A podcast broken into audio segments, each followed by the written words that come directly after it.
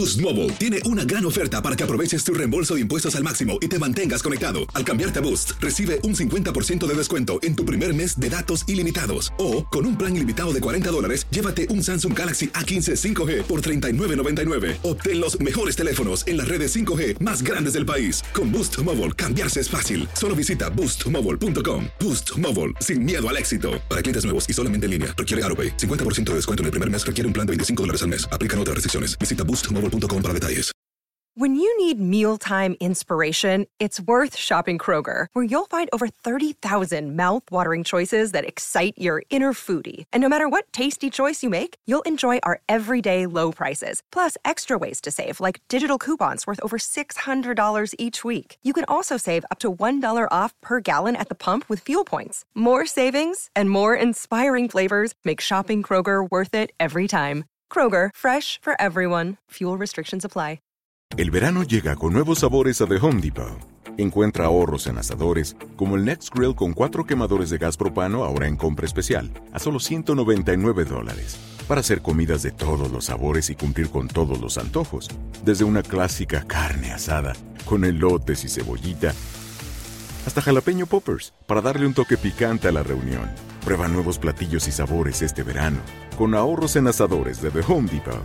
Haces más, logras más. Familia querida de Univisión, aquí Lucero para decirles que no se pueden perder el gallo de oro. Lunes a viernes a las 9 por Univisión. Escuchas los podcasts de Buenos Días América, compártelos y ayúdanos a informar a otros.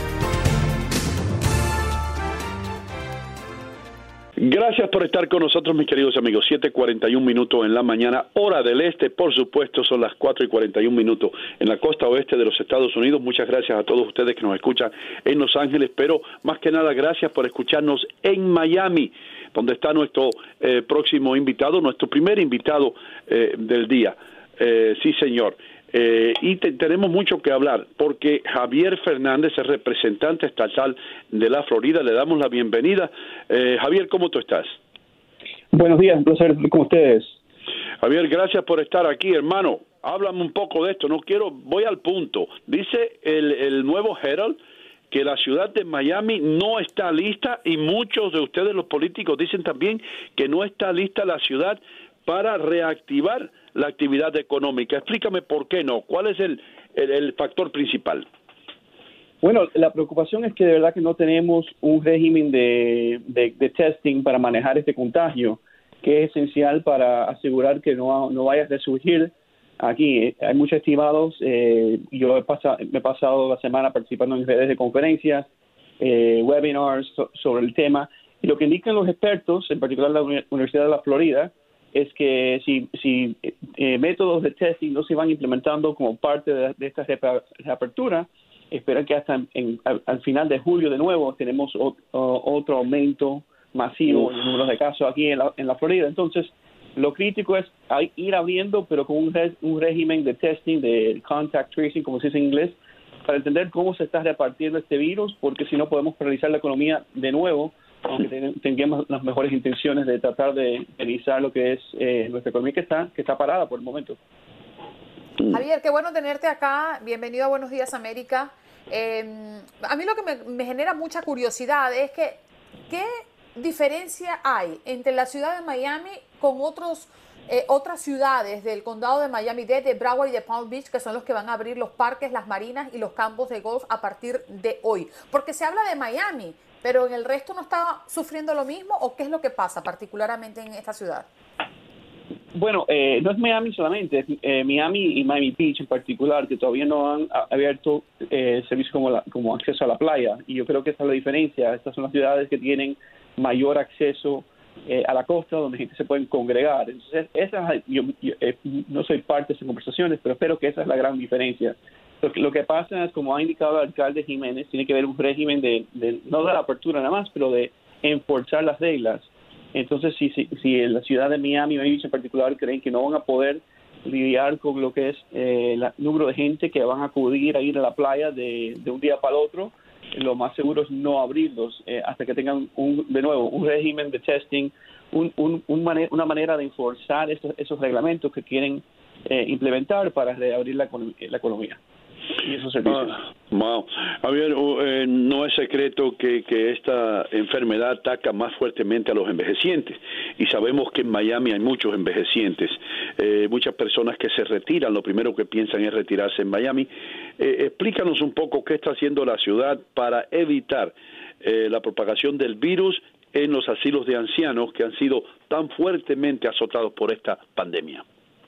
Bueno, de primera, eh, eliminar la necesidad de salir a casa a buscar comida es lo que se está haciendo. Eh, el condado ha organizado un programa muy eficaz de llevar comidas a casa a través de, los, ya los centros de comedores que eh, típicamente los ofrecían ese servicio a los ancianos están cerradas y las comidas van a casa a través del 311. Si una persona está inscrito en esos programas ya hoy en día, ya reciben esos, esas comidas automáticamente, pero si están necesitados, tienen alguna inseguridad de, comida, pueden llamar al 311 y pedir que traigan comidas a casa.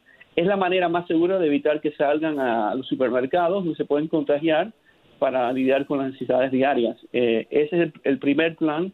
Y también eh, ha ido, yo personalmente tenemos esfuerzos individuales para traer máscaras a, los, a, los, a, los, a los edificios donde viven estas personas para darle por lo menos ese recurso, si tienen que salir, poder tomar las medidas de no repartir el contagio si lo tienen a, miembros de su propia comunidad. Yo tengo una gran inquietud. Eh, estamos recordándole a la audiencia que conversamos con Javier Fernández, representante estatal en la Florida. Javier, em, el, el impulso de reabrir viene generado principalmente por el presidente Donald Trump mientras que los expertos en salud dicen que este no es el momento de la reapertura. Eh, entonces debemos mencionar que este esta idea o este impulso a nivel de condado y también, ¿por qué no?, a nivel de las gobernaciones de los estados, viene por una decisión política o es que verdaderamente están convencidos de que esto puede funcionar, ya que los expertos, que son los que saben, los expertos de salud, no lo están recomendando. Mira, yo no puedo hablar, hablar, lo que está en la mente del presidente ni el gobernador. Lo que puedo comentar es que sí, hay muchas inquietudes de parte de, los expertos de cómo se está manejando. Eh, y, además, yo creo que también estamos creando una expectativa falsa en el público porque la gran mayoría de nuestro, nuestra industria aquí es una, una industria enfocada en el visitante, gente que quieren venir a visitar a Miami, sean de áreas de, entre los Estados Unidos o fuera a nivel internacional. Entonces, para mí la gran pregunta es si vamos a abrir, ¿qué vamos a hacer para asegurar que el, público en general, el público a nivel internacional, doméstico, quiera regresar a visitar a, sitios en la Florida como Miami? Porque si no estamos preparados para eh, lidiar con ese tema, esa inseguridad, de verdad podemos abrir todos los todos los fuentes de ingresos que haya, pero de verdad que no vamos a resurgir a los niveles que tuvimos antes de que empezara, empezara esta pandemia. Por eso yo creo que abrir en conjunción con un sistema robusto de testing, de contact tracing, es absolutamente necesario porque es la única manera de lidiar con esa crisis de confidencia que va a impedir eh, eh, el movimiento eh, a nivel económico y la resurgencia de nuestra economía aquí en Miami. Pero entonces para ti, Javier, está claro de que se está atendiendo una solicitud, una solicitud política por encima de las recomendaciones de salud. Yo creo, yo creo que eh, yo entiendo la necesidad de, entiendo el motivo de parte de la gobernación de la Florida de querer reabrir. Hay muchas partes del estado que no están tan impactados, impactados de una manera del salud público, eh, pero de verdad que no sabemos el nivel del contagio porque el testing a nivel estatal y nacional ha sido una fracción de lo necesario. Me parece que me parece que si vamos a avanzar con este plan de reapertura, debemos de seguir lo que son los requisitos o sugerencias mínimas de los expertos. Y lo que todos comentan es que necesitamos un sistema de testing y de contact tracing robusto y por el momento esa parte del plan de reapertura no la veo yo como algo que se está avanzando. Eh, Javier, una pregunta que te voy a hacer, hermano, porque eh, eh, cuando tú visitas a Miami, uno se asombra, ¿no? nosotros que no somos de allí, de tantos pequeños negocios, uno detrás del otro, uno detrás del otro. En tu opinión, ¿cómo ha sufrido esa industria de pequeños negocios que, tan importante es para el área? Y, ¿Y cuántos tú crees que van a regresar o que no van a existir después de que se regrese a la normalidad? Bueno, vamos a ver, yo creo que muchos restaurantes y eh, de primero a lo mejor no van a reabrir porque eh, no tienen la no tienen la capacidad económica para, para contratar eh, las cosas necesarias para abrir su negocio de nuevo. Y, también vamos a ver que no, no creo que va a haber el volumen de visitantes a Miami que es típico para sostener esos negocios. Muchos de ellos que, que viven día a día pero que emplean muchas personas. Entonces, no sé, de verdad, qué, estimar. Te puedo indicar que para mí, mis amigos que están tienen sus propias compañías de distribución de comida, por ejemplo, restaurantes me comentan que para ellos es empezar de nuevo, no, no saben qué van a esperar. Y además yo creo que ha habido un fallo a nivel del Estado de proveer asistencia directa a estas empresas, como vimos en el programa pequeño de el Disaster Relief Program que, que, que promulgó el Estado, muchos de estos negocios que han sido impactados no recibieron, no recibieron dinero directo. La gran mayoría fueron a, partes de comunidades como Tallahassee, donde el impacto ha sido aún menor. Entonces, eh, faltan recursos para asistir eh, al nivel estatal y federal, no han llegado a los negocios más impactados. Entonces, esa combinación de escasez de capital y falta de ayuda que le va a ser muy difícil para muchos de abrir ahora después de que pase esta pandemia. Hoy en los condados de Miami-Dade, Broward y Palm Beach van a abrir marinas, campos de golf y los parques. Esto último es lo que más me preocupa porque aunque ya tuvimos por acá la semana pasada al alcalde de Miami-Dade, Carlos Jiménez, hablando de que van a asignarse, no sé si son 300, 400 personas para vigilar la actividad en los parques específicamente o en la calle, que no se junten más de no sé cuántas personas, que no pueden jugar tenis sino single, un montón de, de reglas. Pero ¿será suficiente esta cantidad de personas para controlar esto en los parques? Bueno, depende de, eh, depende de dos cosas. No, no, sé si sea suficiente, pero si la gente se comporta con los reglamentos, a lo mejor puede funcionar. Yo creo que, pero por mi opinión, eh, abrir los parques es un poco prematuro. Eh, yo, creo que de, verdad que esa parte me preocupa. En los campos de golf, eh, me parece, las marinas sí se puede manejar la distancia un poco mejor, pero en los parques en general la gente está tan desesperada para regresar a la que es una vida normal que me preocupa si vamos a tener la empleomanía necesaria para poder eh, eh, enforzar esos reglamentos, que yo creo que tienen muy buenas intenciones, pero en la implementación vamos a ver si pueden funcionar como se, como se pretenden. Mm. Eh, Javier, eh, algo que, que, que, nos intriga a nosotros que estamos mirando esto desde, desde el otro lado de la cerca, eh, y especialmente los que estamos en Nueva York, que Nueva York se está tomando esto en serio.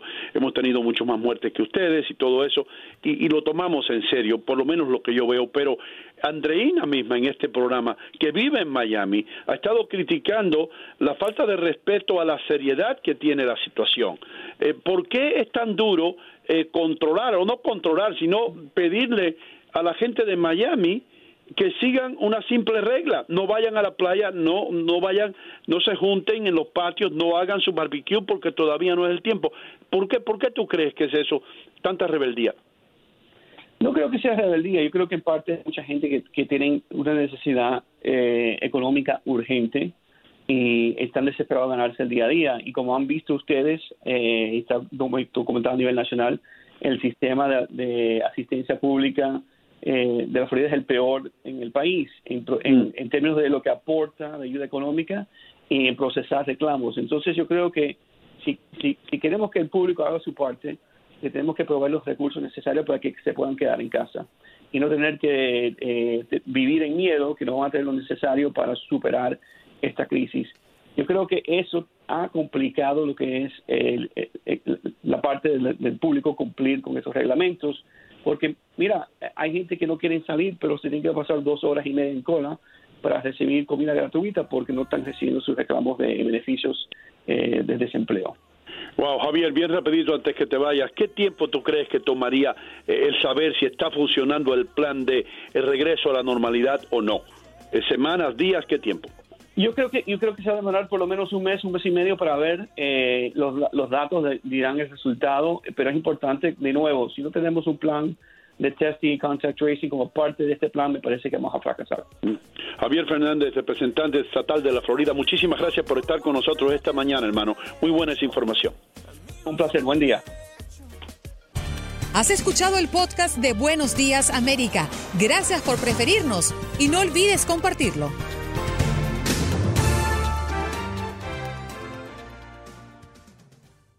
Boost Mobile tiene una gran oferta para que aproveches tu reembolso de impuestos al máximo y te mantengas conectado. Al cambiarte a Boost, recibe un 50% de descuento en tu primer mes de datos ilimitados. O, con un plan ilimitado de 40 dólares, llévate un Samsung Galaxy A15 5G por $39.99. Obtén los mejores teléfonos en las redes 5G más grandes del país. Con Boost Mobile, cambiarse es fácil. Solo visita boostmobile.com. Boost Mobile, sin miedo al éxito. Para clientes nuevos y solamente en línea, requiere AroPay. 50% de descuento en el primer mes requiere un plan de 25 dólares al mes. Aplican otras restricciones. Visita para detalles. Si no sabes que el Spicy McCrispy tiene Spicy Pepper Sauce en el pan de arriba y en el pan de abajo, ¿qué sabes tú de la vida? Para, pa, pa, pa.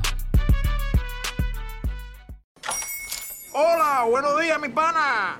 Buenos días, bienvenido a Sherwin Williams. ¡Ey! ¿Qué onda, compadre?